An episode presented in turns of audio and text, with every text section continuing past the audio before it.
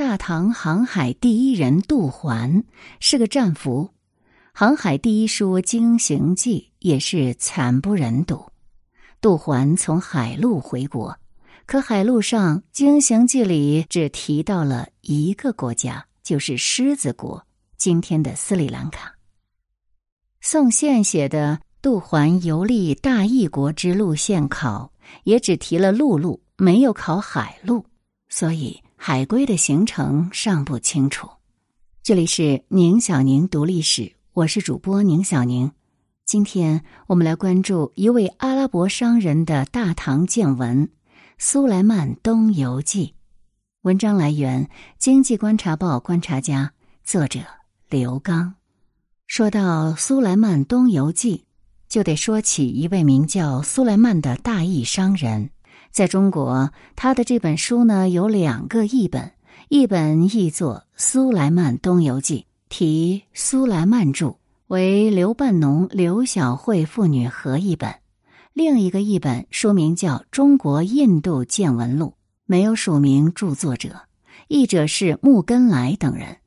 书中附有一张九到十世纪阿拉伯人航海东来路线图，这张路线图。能为我们了解大唐航海第一人杜环的海归行程提供一个大致的路线参考，同时也能为他的行程展开一个文化比较的背景。谈起世界，《中国印度见闻录》卷一第二十四说，印度人和中国人一致认为，世界上有四个国王，排在第一位的是阿拉伯人的国王。说他是最伟大的国王，最富有的国王，最豪华的国王，是无以伦比的宗教之主。排在第二位的是中国国王，第三位的是罗马国王，第四位国王呢？不说他是印度人国王，而说他是穿耳孔人的国王，是用了鄙视的眼光的。这当然是阿拉伯人的观点。只是用了中国人和印度人的口吻来说的，印度人会怎么说呢？我们不好揣测。但印度人总不至于把自己说成是川耳孔人吧？中国人会怎么说呢？那就更不劳阿拉伯人来代言了。那肯定也要自认为天下第一，否则呢，那就不是天朝上国了。每一位国王都拥有一个帝国。将他们各自的势力范围统合起来，就形成了世界。而前面的三位相应的有阿拉伯帝国、唐帝国和东罗马帝国。第四位印度其实以南称帝国，但它在欧亚大陆居于中心地位。从阿拉伯到中国去，无论是从陆地走还是从海洋走，它都是必由之路。即便不能成为世界的地缘政治中心，它也是绕不过去的世界地缘经济中心。三个大帝国，阿拉伯居中，西与罗马为敌，东同中国贸易，连接东西方，表现出了世界文明的样式。这大概是阿拉伯人除了宗教信仰以外所具有的文明底气的由来吧。这一时期，阿拉伯人对中国的认知。郭云在《阿拉伯地理典籍》中的《中国》一书当中呢，是做了综述。其中有一种说法是很有意思的，他把大地的形状比作一只巨大的鸟，中国是鸟头，印度是右边的翅膀，伊萨是左翅，麦加、汉治、叙利亚、伊拉克和埃及是它的胸腹部，北非是它的尾巴。很显然，这是对伊斯兰化世界的一个描述，因为整个基督教世界都没有被包括进来。可出人意料的是，他竟然以中国作为鸟头。难道中国已被阿拉伯人纳入其伊斯兰化世界的蓝图吗？就带着这样的蓝图，阿拉伯人纷纷前往中国，对于中国就格外关注起来。最先关注的当然是商人了。最早有关中国的书写也是出自商人之手，而是由苏莱曼开了个头。这个头开的比马可波罗早了四百多年，而这两位却有一个共同点，那就是他们都是商人。推动阿拉伯人去认识中国的，虽有圣训作为流传的口碑，知识虽远在中国，当亦求之。但是第一个推动力显然并非是求知，而是求利，是在求利的过程当中，为了利益最大化而去求知的。他们的学者跟在商人后面舞文弄墨，可最终呢，还是没有一个人来到过中国。相比之下，可以说那时的阿拉伯学者还没有一个人像杜环了解大异国那样真的懂中国。但这并不妨碍他们一个接一个的拿中国来说事儿。其中有一位叫雅库比的历史地理学家，在他的著作当中就提到，中国是个幅员辽阔的国家。如果从海上去中国，需横渡七海。这七海是什么海呢？也就是从波斯湾到中国南海。如果按照那时的说法，就是从法尔斯海到长海，出了波斯湾就是阿拉伯海，那个时候叫做拉尔海。接下来的是孟加拉湾，时称哈尔干海。再往东去是安德曼海，那个时候叫固罗海。由此而南，就到了石勒海。石勒就是马来语 “selat” 的音译，意为海峡。这里就是马六甲海峡。石勒海。是海峡附近的海域，由此往东到中南半岛与湄公河口入海处有昆仑岛，它所在的海域叫做君图弄海，也是马来语的音译，中译叫做昆仑。再往东去到达中国南海，阿拉伯人叫它长海，也是阿拉伯语的音译了。长海的尽头是海南岛，由此入中国之门。我们了解了阿拉伯人说的七海，我们就大略可知杜环的海归路线图了。那么他的这个海归的路线图呢，应当是和苏莱曼的来路同为一路的。但是在时间上呢，二人前后相差了约九十年，分别处于中唐、晚唐两个不同的历史阶段。正是这两个阶段的差异，就使得大唐与大义两个帝国此消彼长。杜环的那个时候，新兴的巴格达作为中国国王的礼物，还是以大唐长安做榜样的。等到苏莱曼来华时，巴格达还在蒸蒸日上，而大唐长安已经是一副衰落的模样了。所以，苏莱曼在他的见闻录里将大义国王排在世界第一，并非他的妄想。他将大唐国王排在第二，那也是照顾了大唐的面子，借了中国的光，因为丝、瓷、茶等美好的物品，实在要比大唐国王要强。如果杜环从巴格达出发，他先要到巴士拉，并在他的附近呢找到一个名叫斯拉夫的海港。在这里，他登上一艘装完货就要抢路，也就是要扬帆起航的中国船。那为什么不直接在巴士拉下海呢？因为中国船大都是在斯拉夫港装卸货的。斯拉夫是波斯湾的最大港口，城里没有田野，没有牲畜，但人口密集，有的是豪华建筑和往来于印度和中国的商船。那为什么中国商船大多停泊斯拉夫港等待装运呢？由于两河流域出海口，还有它附近的海域大多都是浅滩，而且风浪很大，这使得体积庞大的中国商船疏难航行。所以将货物先要拉到斯拉夫港，然后用小船转运到巴士拉和巴格达。至于阿拉伯的本地物产，也是由小船先载运到斯拉夫港进行集中，然后再由中国商船运往东方的。那个时候的大唐虽然已经内乱，但是繁荣还在民间。那些中国民间的商船，就像大航海时代西班牙人的马尼拉大商帆船一样，自由的往来于东洋与西洋之间。以其对海洋的征服和对利益最大化的追求，承担起海上物流的职能。只可惜那些商船的船长们，他们当中应该不乏哥伦布那样的航海家，可是他们的名字却一个也没有留下，因为他们不会入史官文化的视野。真正的航海家失踪了，一不留神，像杜环、杨良瑶那样的海客，就成了中国大航海的代表。真正的航海家是那些自己驾驶着船只、自我指引航程、开辟航线的人，而杜环等人只不过是海船上的一名过客，一个搭渡的海洋边缘人。而一部中国航海史多半是由这样的海洋边缘人记录的，记录中没有航海家的名字，就更谈不上为他们立传了。用史官的视野来看，航海记录的海域应当成为在王朝史官主导下的域外地理制的一部分，作为王朝中国天下观里的海国余地之历史。王朝中国的海通，在思想上最多也就是通到了这里。从《汉书·地理志》到《海国图志》，都是有志没史，见地不见人，只留下一连串的航海记录的地名，却看不到一个与这些地名有关的人。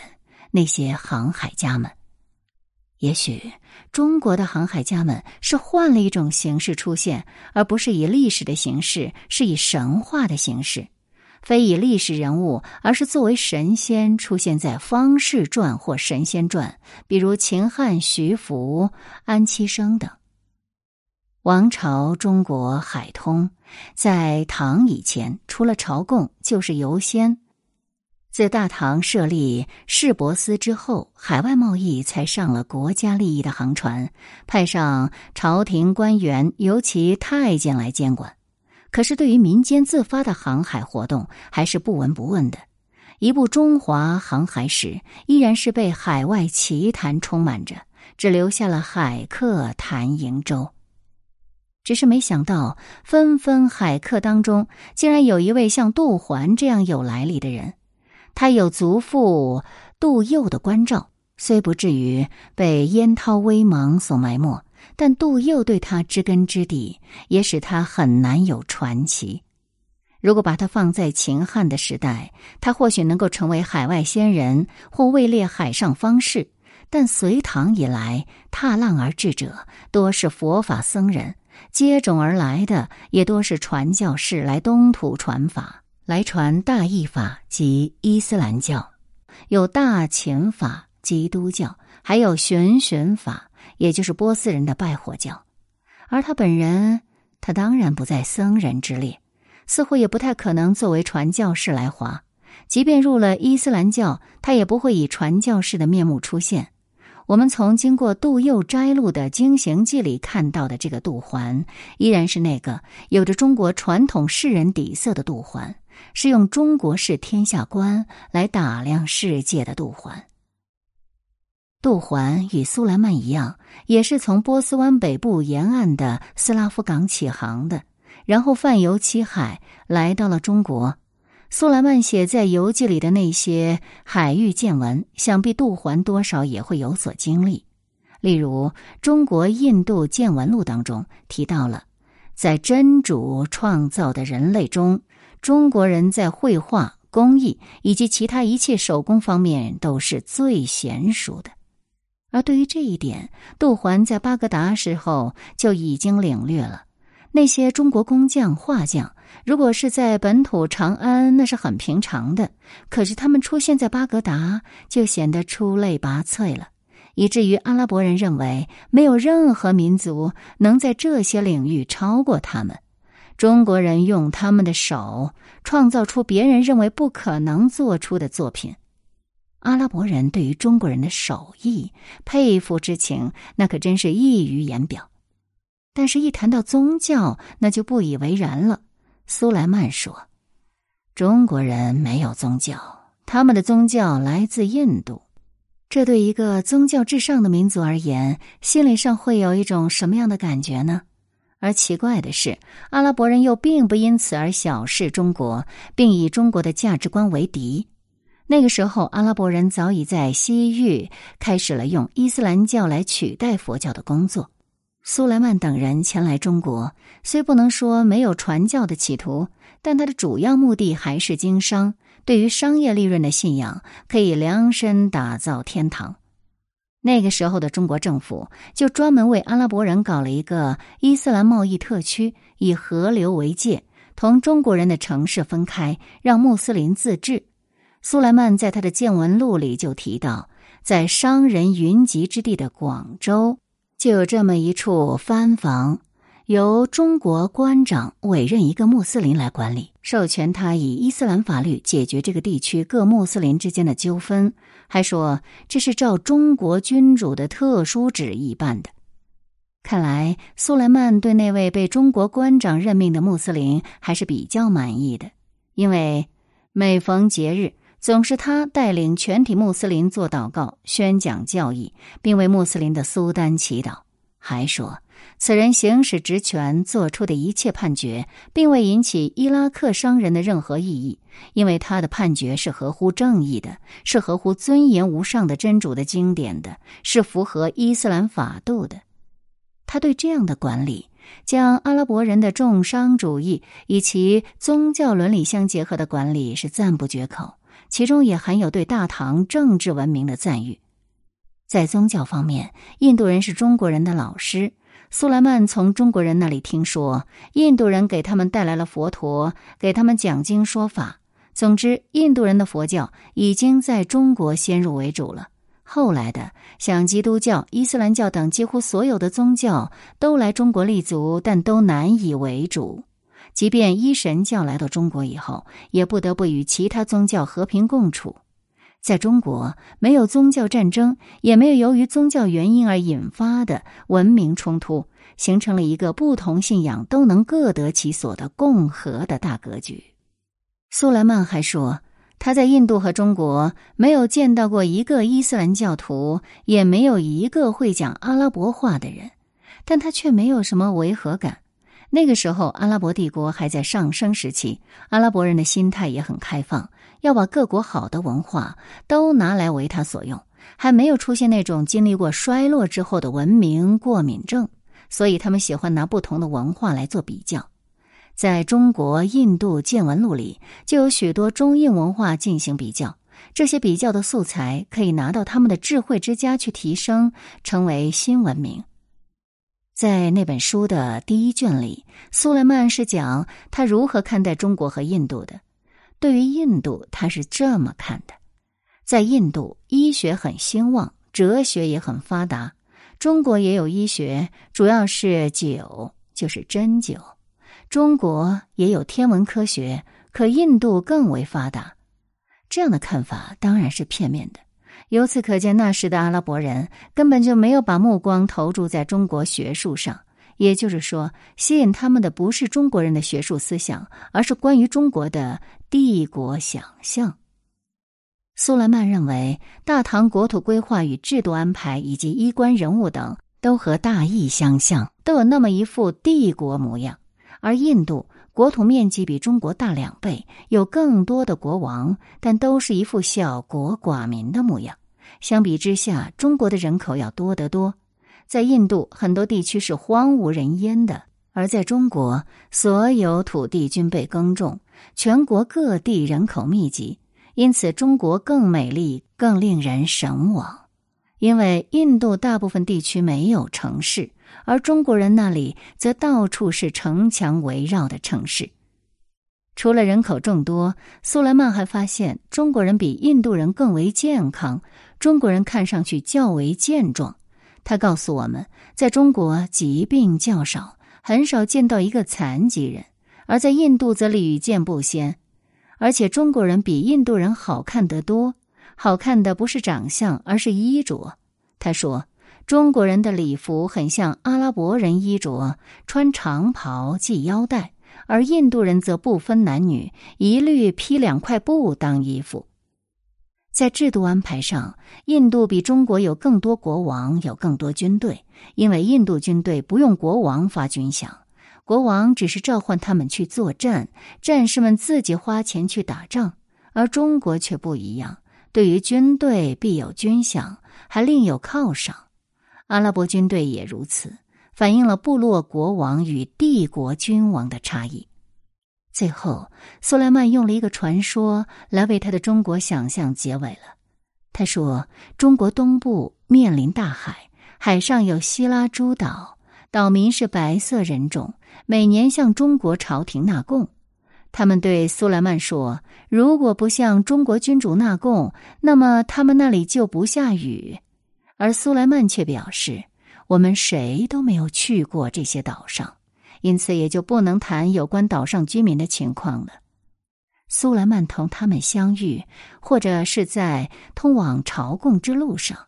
这本来就是为了讨取赏赐的一句说辞，可是说着说着，虽未能说成真理，却也被他说成了传奇。